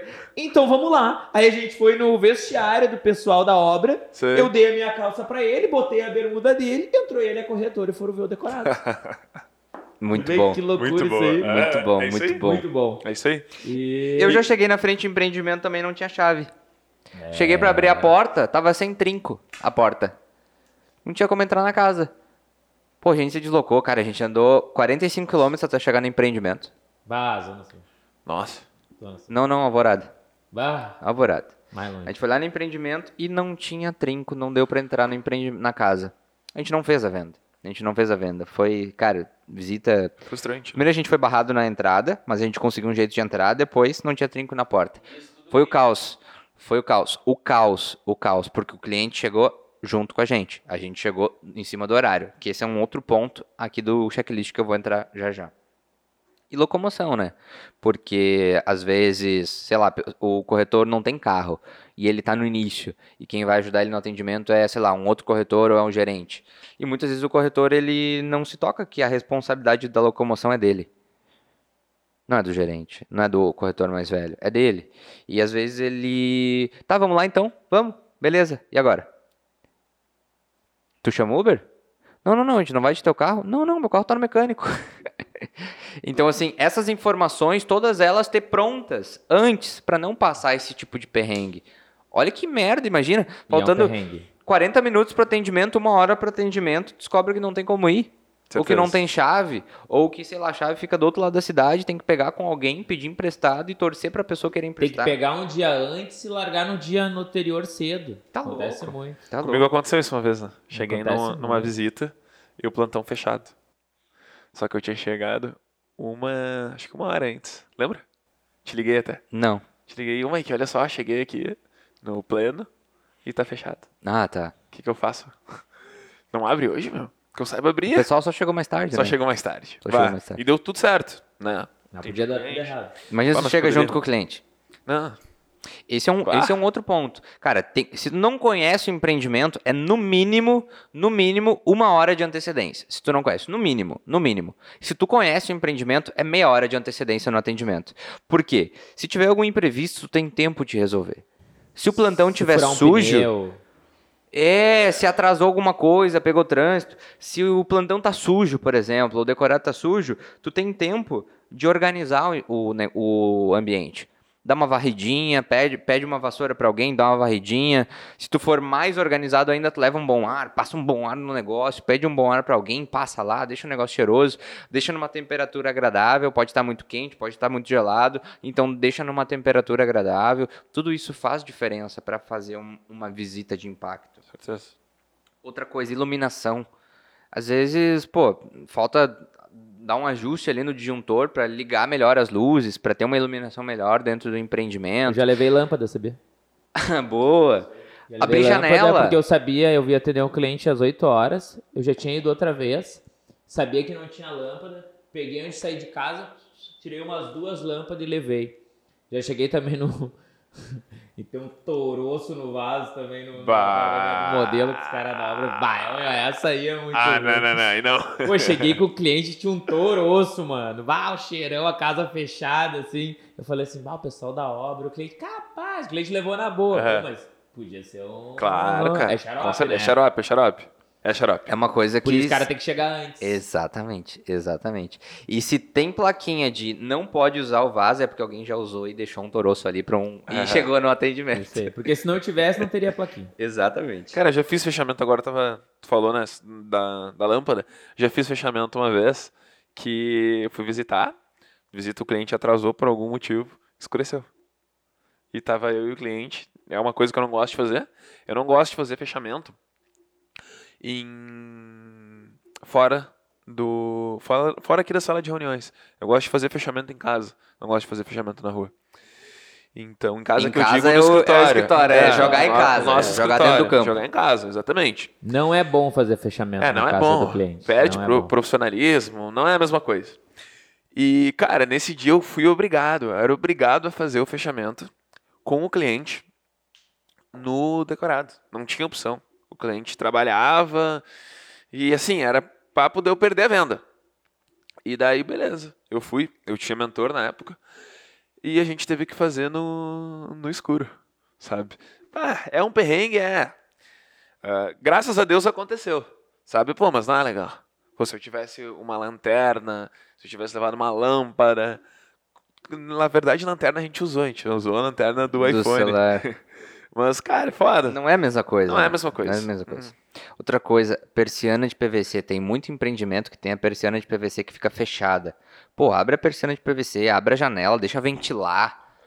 Dá abre, outro- abre a casa. Dá né? outro clima, a deixa a casa, janela de- tudo escancarada, Tudo tudo aberta, a isso, porta aberta. isso Tem que deixar tudo, tem que ventilar, tem que estar bem iluminado. Isso, Isso faz diferença. Se tu for o plantonista, pelo amor de Deus, faz isso quando tu chegar. Entende? Vamos ajudar os colegas também. Né? E se tu favor. for a construtora, não deixe um decorado com a luz piscando. Porque não é legal a gente levar o cliente dentro de um decorado da construtora e o decorado piscar a luz. E a gente não tem o que fazer, porque o decorado acende a luz toda sozinha, grande parte deles. Então, construtoras, tá aí a dica. Cuidem o seu decorado, não deixem a luz piscando. A gente não tem o que fazer às vezes. Verdade. Lá na Desculpa. MRV, se tu for gerente da MRV e tá nos ouvindo, lá na MRV tem um processo de auditoria. E dentro do processo de auditoria é conferido se as luzes estão em ordem dentro do plantão. E se não tiver em ordem, tu não vai ganhar 100% de conformidade. Olha aí, ó. Ó, Olha aí. só. Ganhava 100%, Mike? Ah, ganhei 100% de Ah! conformidade. Ah, material físico do empreendimento tá em ordem, tá organizado, ficha de atendimento tá pronta. Por que isso aqui? Porque a gente atende muitos, muitos clientes em imóveis aqui onde a gente não tem uma mesa para atender o cliente. A gente só vai no decorado e tudo mais, às vezes não tem um plantão de vendas junto com o decorado, tem só o decorado. Às vezes é uma obra. Não tem um, sei lá, nenhum container com uma mesa para a gente sentar com o cliente. Então já leva tudo pronto Já leva tudo escrito, tudo que precisar ser escrito, já leva as informações anotadas só para entregar para o cliente. E muitas vezes, pô, tem que explicar a implantação para o cliente. Às vezes só tem uma planta e o empreendimento tem três, quatro, cinco. Como é que tu vai mostrar as outras? Leva o material físico. Leva um panfletinho, um flyer, um bookzinho e mostra para o cliente tudo isso. Então são itens que fazem parte do nosso checklist para a gente ter um atendimento, uma visita de realmente impacto. Então, fazendo o checklist, as chances de ter algum imprevisto são muito menores, porque tudo que está no teu controle, como tu bem disse antes, Barreto, está feito. Tá feito. Agora só pode acontecer algum problema se acontecer alguma coisa que não está no teu controle acontecer. Que daí é um plantão com uma luz piscando, que daí é, sei lá, um, um engarrafamento inesperado, alguma coisa nesse sentido. Mas se tu saiu com casa, de casa com antecedência, tranquilo, não vai ter nenhum problema com isso. É isso aí, tu fez esforço para dar o um melhor atendimento, para se preparar para visita. Nem eu falo, Deus ajuda, cara. Deus ajuda. E com certeza, vai ter visita que vai surgir coisas que tu não tem. E daí é o momento que tu aprende e tu coloca no teu checklist. É assim que tu vai aprender, nem tudo tá na teoria, né? Coisa que é na prática, não adianta. Da lâmpada também, uma vez eu fui lá, tava tudo no escuro, tive que atender na lanterna. Quando eu vou atender cliente de noite, eu pego no mínimo uma lâmpada para levar pro. É isso aí. O teu checklist já tá melhor, né? Isso aí. Deixa eu fazer uma pergunta para vocês. Quais são as principais objeções que vocês recebem numa visita? Cara, uma objeção que eu recebo muito é o tamanho do imóvel. Imóvel é pequeno. Imóvel é pequeno. Imóvel é pequeno. Mas imóvel pequeno comparado ao quê? É, né? eu, eu, eu costumo quebrar essa objeção antes dela existir. Então, eu quando eu estou conversando com o cliente no WhatsApp, eu já procuro enaltecer as vantagens do imóvel, do tamanho dele. Porque o que acontece? Uh, hoje a gente tem grandes construtoras aí que elas, por exemplo, tá? Que tem um imóvel de 50 metros quadrados, 47, 50 metros quadrados, porém. 40, 39. É, não, não, eu digo as maiores, porque às vezes o cliente chega para nós e fala, ah, mas eu vi tal construtora tem um imóvel de 47 metros quadrados. Mas aí tu vai lá no imóvel de 47 metros quadrados, ele tem 4, 5 metros de corredor. Corredor não serve para nada, a não ser para entrar para dentro de alguma outra porta. Então, quando o cliente chegou, ah, alguns imóveis que a gente tem aí de consultoras grandes, que eles chegaram para nós assim: ah, esse imóvel é pequeno. Eu falei assim: não, não é imóvel pequeno. Ah, mas eu vi tal imóvel. Pô, mas o imóvel lá, ele tem 5 metros quadrados de corredor. 5 metros quadrados, mas tem 5 metros de corredor. Então, de 47, ele vai ficar quanto? 42. Que é o mesmo tamanho desse aqui, que não tem corredor, né? Que tu não perde aquele espaço que não serve para nada, que a gente tem esse espaço de corredor aqui. Ele é um espaço que não serve para nada, só para transitar, tu não consegue botar um móvel ali nem nada. Então, eu já, eu já quebro essas objeções antes. E o teu entendeu? IPTU vai ser menor. Vai ser menor por causa da metragem. É isso aí. Com certeza. E eu sempre gosto de falar também que a gente está tratando, pô, você está vendendo imóvel na planta, a gente está tratando de uma arquitetura moderna.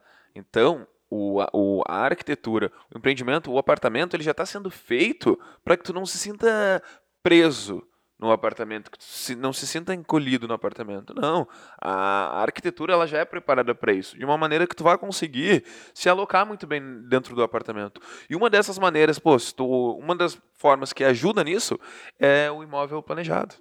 Né? Tu fazer as coisas certinho, aproveitar todos os espaços, ajuda nessa parte, né? Do apartamento ser pequeno. É, se tu parar para ver hoje, nós temos apartamentos de 50, lofts de 50 metros quadrados.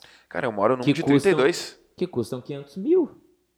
Então, nós estamos falando de um nicho econômico. Nós estamos vendendo um imóvel de dois quartos, né, com 40, 42, 47, 56. A gente tem algumas opções de 56 metros quadrados. Um imóvel enquadrado num programa de subsídios do governo. Já tem opções hoje aí no mercado de um quarto de 52 metros quadrados a 600, 500 mil. Então, essa realidade é que o imóvel está cada vez menor. As pessoas elas estão trocando aquelas, aqueles imóveis gigantes, aquelas coisas enormes por coisas mais cômodas. Que nem tu mora num apartamento menor, menor, mas útil. Útil pra caramba. É fácil de limpar, é fácil de organizar, uhum. é fácil de manter teus negócios. Então, essa é uma das que a gente usa também na objeção quando o AP é pequeno. Porque a localização também, né? Dependendo do imóvel, localização. Né? Uma coisa muito importante quando surge essa objeção de o imóvel é pequeno é esclarecer para o cliente o que, que é o conceito de pequeno para ele. Porque o conceito de pequeno para a gente pode ser diferente. Eu vou falar que o imóvel é pequeno se o imóvel tiver 20 metros quadrados. Se o imóvel tiver 40, eu não vou falar que ele é pequeno. Por quê? Porque para mim, ele não é pequeno. Ele pode ser pequeno se eu tiver mais um cachorro destruidor de lares que nem eu tenho. tu entende? Então, assim, vai depender de cada pessoa. Por Sim. quê? O conceito de pequeno pro Barreto, sei lá, que cresceu numa casa de 400 metros quadrados que tinha 200 metros de pátio. Um imóvel de 40 metros qua- quadrados para ele vai ser pequeno. Tá. Mas agora, tem gente que só achou o quarto apertado, porque não vai caber o roupeiro e a cama king size dele. Tem gente que só achou a cozinha apertada. Então precisa esclarecer qual que é o conceito de pequeno e o que que ele achou pequeno. E como que a gente faz isso numa visita? Tá, fulano, entendi que tu achou pequeno, mas deixa eu entender melhor. O que que tu achou pequeno especificamente? Foi o quarto? Foi a sala foi a cozinha? Ah, não, não, não, não. Eu achei o banheiro apertado. Tá, mas deixa eu entender o, o porquê. Por que, que tu achou o banheiro apertado? Ah, não, é que hoje eu tenho um banheiro lá, dentro do banheiro também tem um. Tem um. Tem não sei o que, tem uma banheira, tem. Sei lá, o banheiro do cara é enorme. Aí, pô, realmente, é, o banheiro não é igual ao que tu tá acostumado. Mas deixa eu te perguntar alguma coisa. Agora é tu que vai limpar esse banheiro, né? Não é mais fácil limpar esse banheiro menor? Com certeza. E eu já falo, é, com certeza é. Com certeza é. Imagina ficar. eu fui morar sozinho recentemente, né? Então eu morava com a minha mãe. E quando eu descobri que eu tinha que varrer a casa um dia sim, um dia não. Cara, não. um dia sim, um dia não, cara. É que só Um dia sim né? não. É só eu. Tem cachorro? Não. Então tem que Só. ser mais seguido. Só O eu. cachorro solta pelo. Tem que, ter todo dia. Todo dia. Todo dia. Todo dia passar um. Cara, não. Deixar dois dias, mano. Bota as meias dentro de casa, as meias estão tomadas de pelo. Ah, não, aí é foda. Cara, um dia sim, um dia não. E daí eu. Eu ficava imaginando, cara. É, na casa, na casa pequena deve demorar cinco minutos pra ver uma. uma- Rapidinho, cara. coisa Rapidinho. Agora minha namorada me deu um, um aspirador de pó. Bom demais isso Nossa, aí. Demais, cara. sensacional. Nossa, agora é Sensacional. VaptVupt. O de... Uh, aham, É muito rápido, meu. Muito o rápido. vassoura, né? É, o Nossa, vassoura. aquilo ali é sensacional. Nossa, aí vai embora. Só que daí eu fico imaginando, né, O cara? problema Pô, é os cantos.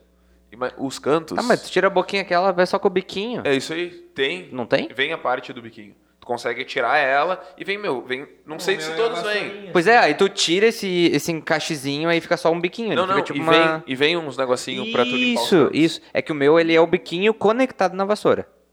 Então, se eu tiro a vassourinha, ele fica só o biquinho. Sei. Já é pronto. Tem Cara, uns que o- tu troca, né? Entendi, Sei. eu não sabia disso. O meu veio até com pra limpar sofá, cara. Tenta puxar, meu. Tenta puxar. minha mãe aquilo, não, não, Tenta não puxar. Provavelmente ele tem, na real. Essa É. pequenininha não veio. E veio até com escova pra limpar o sofá. Entendi. Agora a É Mundial top. vai contratar A a gente veio muito pra bem, vender- muito obrigado, mano, veio vender muito bem. Aspirador de pó vassoura. Mundial, Electrolux, Brastemp, a gente tá sem patrocínio nesse podcast. Boa! Muito boa. Isso aí. Isso aí. Isso aí. Consul. Não, falei Brastemp, né? Já. Falei Brastemp. Os patrocínios. Gente, vamos botar a concorrência todo mundo junto pra eles brigarem, que a gente vai patrocinar. É, vamos ver quem é bom de verdade daí, né? Isso aí. Gente, então. A gente falou muito sobre o que fazer na visita, o que fazer quando o cliente dá uma objeção, o que fazer quando acontece tal coisa e o que fazer quando não tem a visita. Quando o cliente não vai para visita. O que, que a gente faz? Tem o que fazer quando o cliente não vai na visita? Sempre tem, né? Essa aí eu aprendi com o Júlio há uns podcasts atrás. Lá atrás, acho que é um ano e meio, quase dois anos atrás, a gente gravou um podcast, e o Júlio. E o Júlio me deu essa sacada e eu até coloquei dentro do nosso treinamento. É, então foi daí que eu aprendi. Foi daí que tu Eu aprendeu. aprendi com o Júlio nem sabia. Aprendeu Nem com o sabia Júlio por eu tabela. Mas hoje a gente vai dar os créditos pro Júlio. Eu vou te deixar responder essa aí, Júlio. Boa, cara. Vamos lá. Ah, eu já tomei muito bolo, como vários corretores já tomaram bolo, e já cheguei várias vezes na frente do empreendimento ou no decorado e ficar, pô, o que, que eu vou fazer agora, velho? O que, que eu vou fazer? Então, eu sempre fui um cara comunicativo. Mas eu, eu, eu dou essa ideia até pra quem não é comunicativo como eu. Porque geralmente quando tu vai num plantão de vendas, vai ter um, plan, vai ter um plantonista lá. Vai ter um cara daqui a pouco que tá vivenciando outras situações que tu não tá vivendo. Então, troca uma ideia com esse cara que tá lá no plantão. Conversa com ele. Pergunta, cara, como é que tá pra ti aí os negócios? Pô, tu tá trabalhando que tipo de produto? A gente é uma imobiliária que a gente vende bastante coisa, então uh, vai nos, no, no, seja na qualquer construtora, pô, pergunta pro cara, pô, como é que tá os negócios pra ti? Que que tu tá fazendo? Para ele te contar a história dele, te contar o que tá vivendo, tu ter outras ideias sobre o nosso negócio. O uh, que que dá para fazer também? Vídeo. Pô, já mandei vídeo, já fiz vídeo do decorado na hora, mandei pro cliente, entendeu? Então assim, ó, eu sempre sempre fui um cara assim, às vezes eu vejo os corretores falando para mim assim: "Bah, perdi tempo de ir lá no plantão". Cara, não existe tempo perdido, não existe tempo perdido. Então, cara, cria alguma coisa, entendeu? O que, que eu fazia também quando eu queria aprender muito do empreendimento? Eu pegava a implantação, eu pegava a implantação do empreendimento, que geralmente tem nos plantões de venda, tirando esse que está errado uh, que eu já sabia que está errado. Uh, então pega a implantação, pega a planta, cara, e vai conhecer o empreendimento. Se tá de carro, pega teu carro, dá uma volta no empreendimento. Se tu tá de a pé e for um empreendimento de loteamento, vai caminhando, vai conhecendo o que, que tem ali. Vai entendendo, porque, cara, vai chegar um momento que tu vai precisar caminhar com o teu cliente no empreendimento. Vai chegar um momento que tu vai ter que mostrar a frente do empreendimento pro cara. Vai chegar. Seja num pós-venda, seja na venda que tu tá fazendo, mostrando a visita. Então, estuda, usa aquele tempo para te estudar mais do produto, para te conhecer mais do produto que tu está fazendo. Isso foi uma coisa que eu sempre fiz. Sabe uma coisa que eu faço bastante também? Eu várias vezes, tá? Uh, até para quem está ouvindo, eu pegava a minha esposa, a gente eu botava ela dentro do carro, a Vitória, uh, vamos tomar um chimarrão, pegava um chimarrão de domingo e ia conhecer o empreendimento. Por que não? Um lazer no profissional. Por que não? Vai conhecer um empreendimento que tu nunca viu. Você já foram no empreendimento de Eldorado? Não. Eu já fui. Não. Já foi no empreendimento de Guaíba? Eu já fui no empreendimento de Guaíba, saí do empreendimento de Guaíba depois que eu atendi o cliente, fui dar um, um rolê no centro de Guaíba, eu nunca tinha ido. Eu descobri que é muito legal sair do empreendimento da construtora e até ali o centro, tem o Guaibão para te visitar, dá para ver o Beira Rio, que eu não gosto, mas dá para ver o Beira Rio. Então, cara, tem muita coisa que tu pode fazer, entendeu? Com a visita e sem a visita. Então, tem que viver isso aí. Tem que viver esse negócio, cria relacionamento com os caras que estão no plantão. Não, não, não, não, eu não aceito um corretor dizer para mim que é um tempo perdido. Pô, o cliente me deu o bolo. Pô, cara, isso é normal.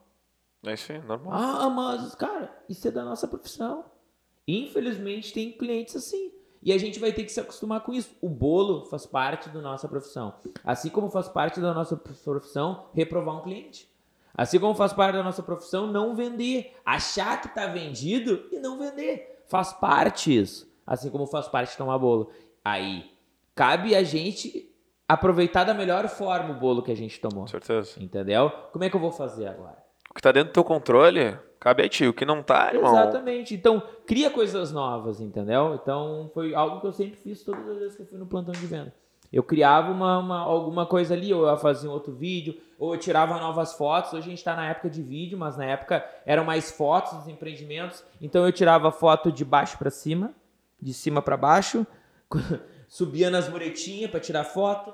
Então tinha várias coisas, testava é várias fotos diferentes. Isso aí. Então, para mim, nunca foi perca de tempo tomar um bolo no Decorados. Pô, vai entender o que, que é aquela planta diferente lá que tem, vai entender o que, que é aquele quadradinho lá que tá em branco na implantação, vai entender o que, que é. Isso, já vendi para um cliente uma casa de esquina com pátio lateral, por exemplo, porque eu fui no plantão de vendas, o cliente não veio, o que, que eu fiz?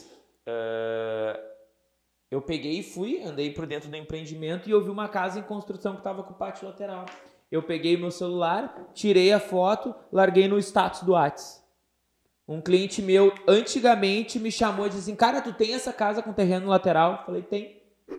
E ele comprou a casa com terreno lateral. Que eu fui no plantão, tomei um bolo do outro cliente, tirei uma foto de uma casa, nem era a casa que ele comprou, porque a casa que ele comprou estava na planta, essa estava quase pronta, já estava vendida, mas me chamou a atenção, tirei foto dela, estava pela metade ainda, mas apareceu o pátio. Tirei foto, botei no stories do WhatsApp. O cara me chamou e disse: Tu tem essa casa ainda? Eu falei: Tem. Ele veio e comprou. E aí eu disse assim: Cara, tem e é a última. Cara, veio correndo. 3.800 de renda e 25 mil de fundo. Que, que maravilha. Nossa senhora. Que maravilha. Vila Bela. Por causa de um bolo. Por causa do bolo. Vai um cliente ruim, vem dois bons. É isso aí. É isso então sempre tem o que fazer. Vamos atração. fazer. Vamos responder as perguntas que a gente recebeu no direct? Boa, vamos Bora. lá. Tá, vamos lá. Então eu vou ler a pergunta aqui feita pelo Andrei R. Garcia. Mostrar o imóvel primeiro, depois aprovar? Ou aprovar e depois levar para conhecer o imóvel? Depende da situação. Pois Vai é, lá. depende. Depende da situação. Então, vamos lá, vamos lá. Eu, Júlio, eu acredito que eu sou muito bom vendendo a visita do imóvel. Então, é algo que eu confio em mim para vender, porque eu conheço muitos empreendimentos que eu vendo. Então, ah, se eu tiver a oportunidade do cliente vir na visita antes de me dar a documentação, eu prefiro. Eu prefiro fazer a visita e depois pegar a documentação. Ou pegar a documentação no momento da visita. Ok, mas eu prefiro conhecer o meu cliente pessoalmente antes de fazer o fechamento com ele.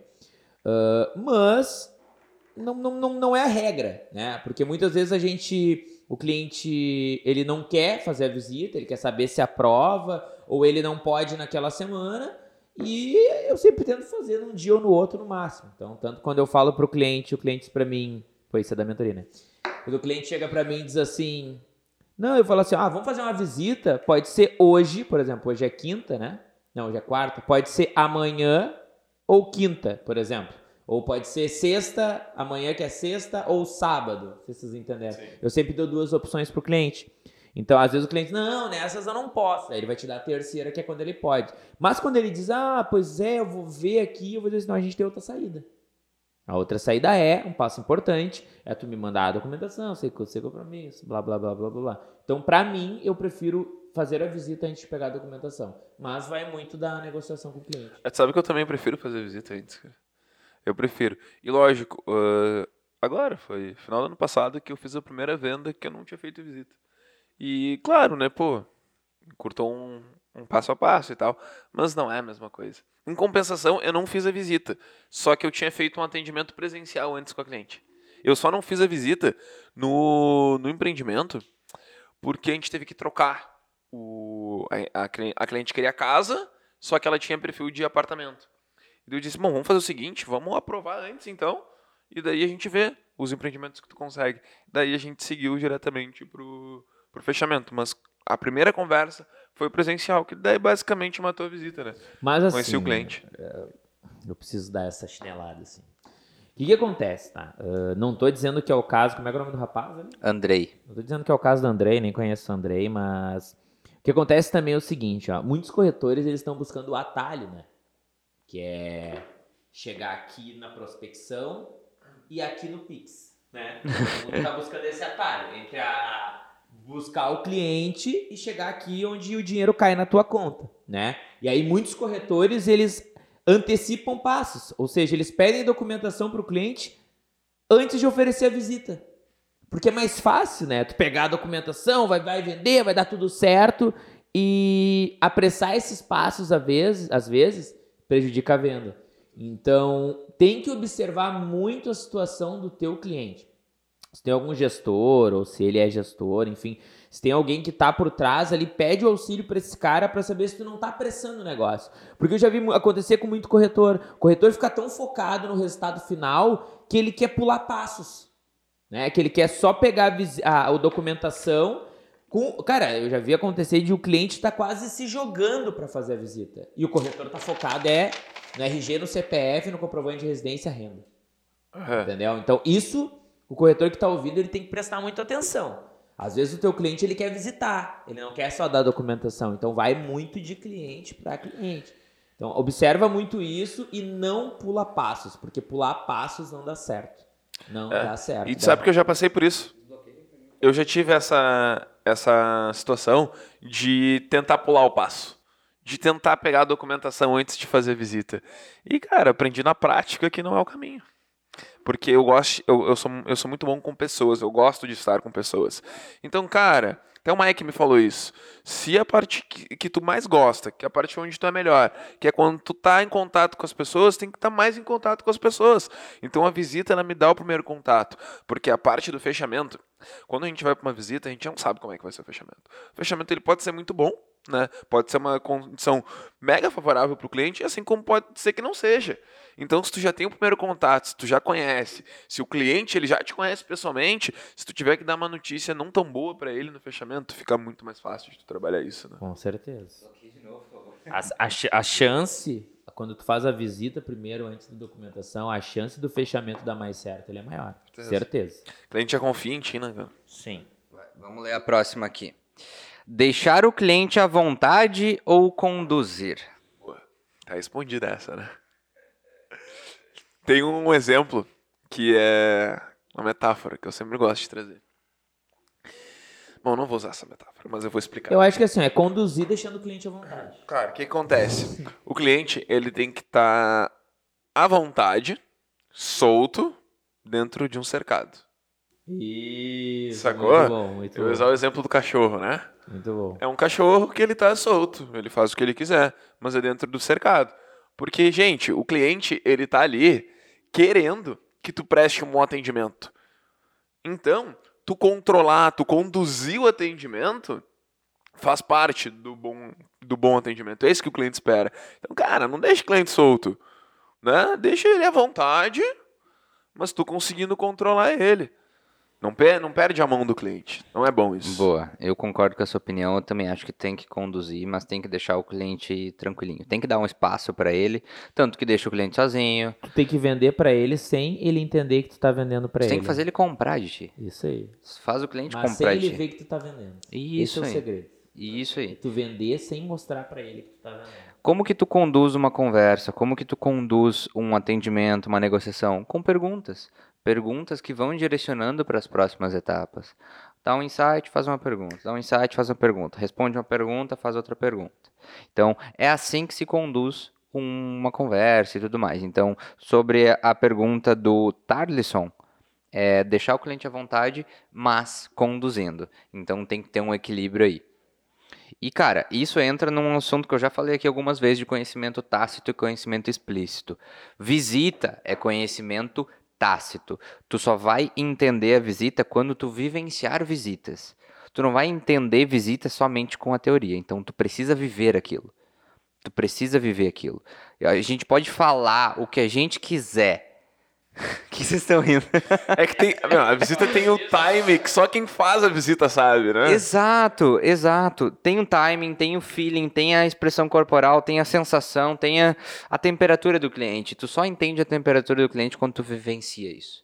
Então não tem como a a gente pode explicar sobre visita pra caramba, mas a pessoa que vai ter as melhores visitas daqui pra frente vão ser as pessoas que mais fizerem visitas. É porque vendo pessoas, vendo outros clientes, tu começa a preparar o teu, o teu psicológico para ter um feeling, né? Então tu vai fazendo, entre aspas, né, vai fazendo um denominador comum com todos os clientes que tu atende. Para quando tu chegar presencialmente com os outros vai ficando mais fácil, porque tu tá tendo, tu tá tendo um feeling maior sobre tudo, sobre venda, sobre as objeções dos clientes, sobre a respiração, sobre a forma que ele se movimenta, sobre a roupa que ele tá. Então, tudo isso tu consegue fazer quanto mais atendimento tu fizer. Então, quanto mais tu mostrar um imóvel, melhor no imóvel tu vai ficar. Quanto mais cliente tu atender, melhor em atender cliente tu vai ficar. Então, tudo isso tá de acordo com o feeling. Então, acho que o meu feeling hoje, ele é bom num fechamento de tanto cliente que eu já atendi. Então, pela quantidade de clientes que eu já atendi, eu consegui ficar melhor nos meus fechamentos. Porque eu consigo interpretar os clientes, porque são vários clientes diferentes, de culturas diferentes. E aí tu vai conhecendo cada um. Gente, tem bastante pergunta aqui, tem bastante pergunta boa. Então vamos vamos tentar responder o máximo que a gente conseguir. Vamos tentar ser mais objetivo nas respostas para dar Tá, tempo de tirar as dúvidas de toda a nossa audiência. Tá. Preciso pôr terno para impressionar o cliente? Não. Não, Não. não, não.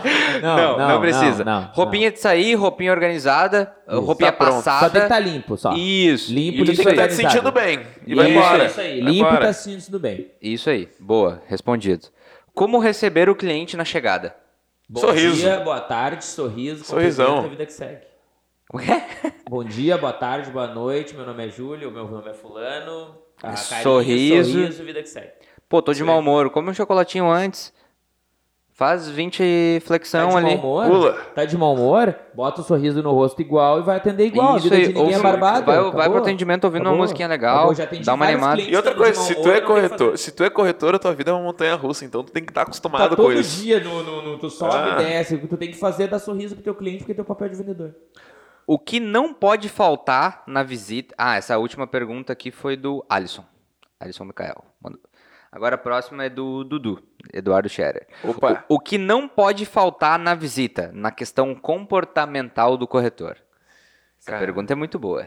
Complexa, né? É, eu tô pensando aqui. Tá, na minha visão, o que não pode faltar na, no comportamental do corretor, primeiro, é uma postura corporal. Ah, tá. É, exatamente. A linguagem corporal do corretor tem uma- tem que estar tem que tá centrada, Uma tem que postura estar animada, né? Uma postura de vencedor Boa. também. Né? Uma postura Isso de aí. quem tá ali pra fazer um boa. Não pode estar curvado, É. olhando pra baixo, falando baixinho, tem que estar, pô, Seguro. falando falando com vontade, falando com propriedade, e tu não consegue falar com propriedade A de um assunto que tu não A sabe. gente tá sendo objetivo, né? Eu ia entrar no. É isso aí. Do É, Grey's vai lá, vai lá, vai lá, entra. Do Se for bom, entra aí. Vocês já viram, me- não me esqueci o nome agora da posição menina. aqui da- A pose aqui, ó, a pose de super-homem, mano. Tu não sabe o que tu vai fazer, faz É isso pose aí, de é. super-homem. Faz pose de entra super-homem. pra atender o cliente e vai pra cima. É isso aí, cara. aí. É isso aí. Fisiologia, ela mexe com o cérebro. que- Não tem. E, o cara, pode ser o cliente mais leigo que tem. Pode ser. O cara percebe. O cara percebe quando o cara tá pra baixo. Então, assim, ó, faz o possível pra não transparecer isso. Comunicação não verbal. E outro ponto que eu acho que é mega importante é tu ter empatia.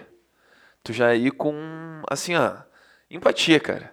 Vai preparado pra ter empatia com o teu cliente, porque às vezes vai ter objeções que tu vai ter que entender e tu vai ter que solucionar. Só que se tu não tiver empatia, tu não vai entender. Vendedor, quando tu vai lá comprar o teu carro, como é que tu quer que o cara que compra que te venda o carro te atenda? Acabou, é isso aí.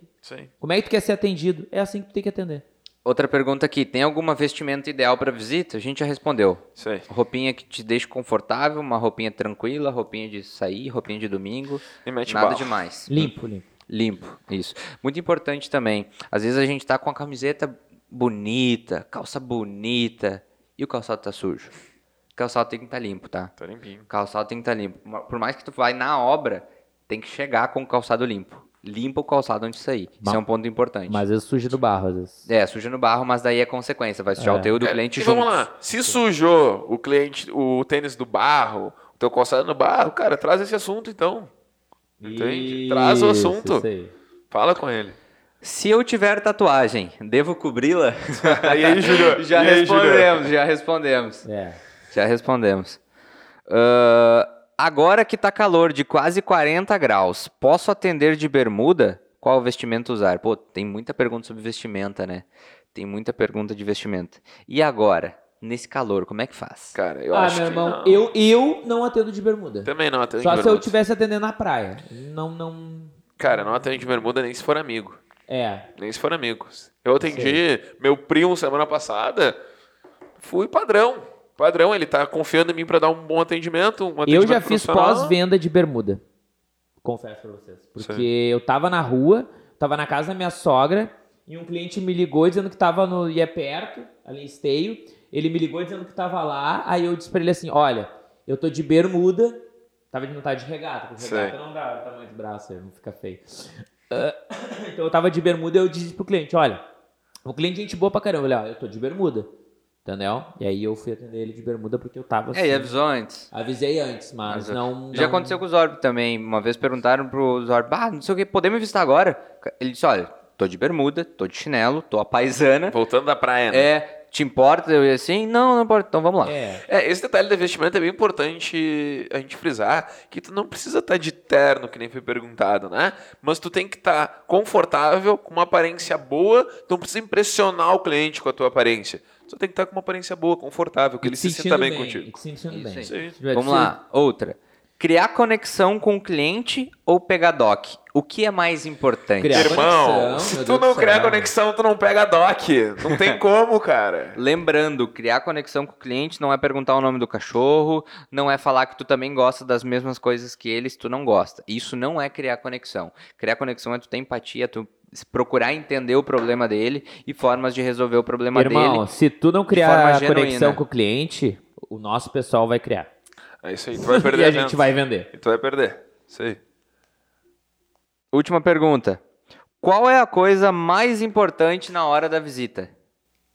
Conhecer o que tu tá vendendo. Preparação. Preparação. Conhecer Preparação tá Preparação. para visita. Então, checklist, pré-atendimento, vai te deixar E preparado. eu digo que são duas coisas. É preparação e tu saber o próximo passo. Porque não adianta tu te preparar, tá ali e tu não avançar, né?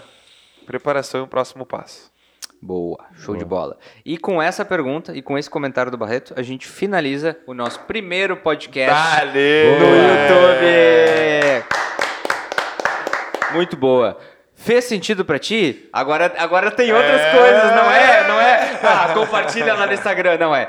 Deixa teu like, te inscreve no canal. E outra coisa, e comenta, fala o que tu quer saber aí. Comenta. Se tu não concordou com alguma coisa que a gente falou, fala pra gente. E ativa- Dá tuas o Meu filho experiências. fala bastante, meu filho fala bastante. Ativa o sininho pra receber as notificações. Ativa o sininho, compartilha com os amigos. filho, o pai tá no YouTube, filho! É isso aí. Boa, então até a próxima e compartilha lá no teu Instagram, marca a gente no Stories também. Até a próxima e tchau.